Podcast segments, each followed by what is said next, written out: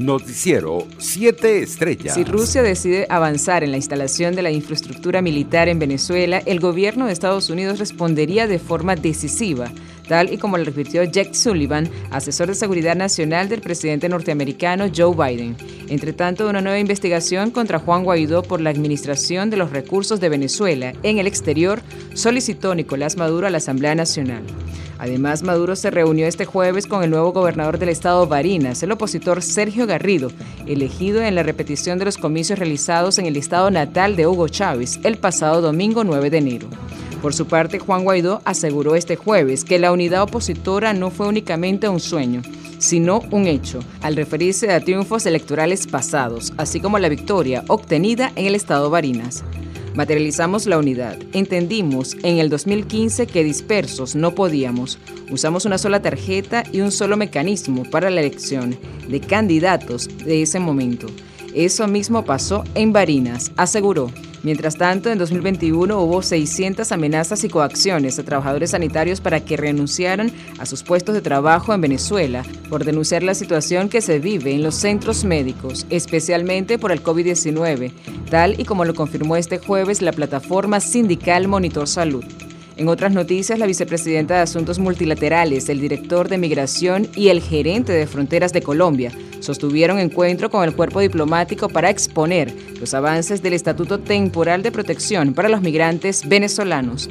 Seguimos avanzando en la integración socioeconómica, escribió Lucas Gómez, gerente de frontera de la presidencia colombiana en sus redes sociales. Internacionales. Estados Unidos dijo este jueves que ve un riesgo alto de que Rusia invada Ucrania tras negociar esta semana con Moscú y aseguró que está preparado para responder si eso ocurre, con una serie de sanciones que afectarían a sectores estratégicos rusos. Jack Sullivan, el asesor de seguridad nacional del presidente de Estados Unidos Joe Biden, matizó en una rueda de prensa que la inteligencia estadounidense no ha determinado por ahora que Rusia haya decidido de forma definitiva tomar la vía militar en Ucrania. En España, el avance de la sexta ola con la expansión de la variante Omicron sigue dejando un elevado número de contagios con 159.161 nuevos positivos, el segundo registro más alto desde el inicio de la pandemia, aunque la incidencia a 14 días muestra signos de estabilización y sube solo en 29 puntos, hasta los 3.156 casos. Los datos sobre la evolución de la pandemia del Ministerio de Sanidad apuntan que España registra así el segundo pico máximo de contagios desde el inicio de la pandemia, tras el récord registrado ayer de casi 180.000 nuevos positivos. Por su parte, varias decenas de migrantes haitianos realizaron este jueves su tercera jornada de protesta, pidiendo que las autoridades mexicanas regularicen su situación, lo que provocó un enfrentamiento con agentes policiales.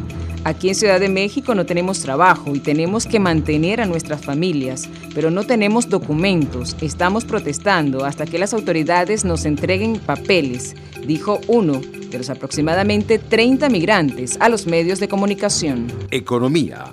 El ministro de Obras Públicas, Néstor Reverol, y el presidente de la Corporación Eléctrica Nacional Corpoelet, José Betancur, sostuvieron una reunión para evaluar estrategias de implementación del sistema único de recaudación en el servicio eléctrico. En el encuentro también participaron los gerentes de las áreas de comercialización y tecnología, con miras a definir cómo implementar el sistema el pago oportuno del servicio eléctrico permite que la corporación cuente con métodos de inversión financiera para su optimización, lo cual contribuirá con la estabilización del sistema eléctrico nacional CEN a fin de garantizar la distribución de energía a los diferentes usuarios, destacó Reverol en sus redes sociales. Deportes.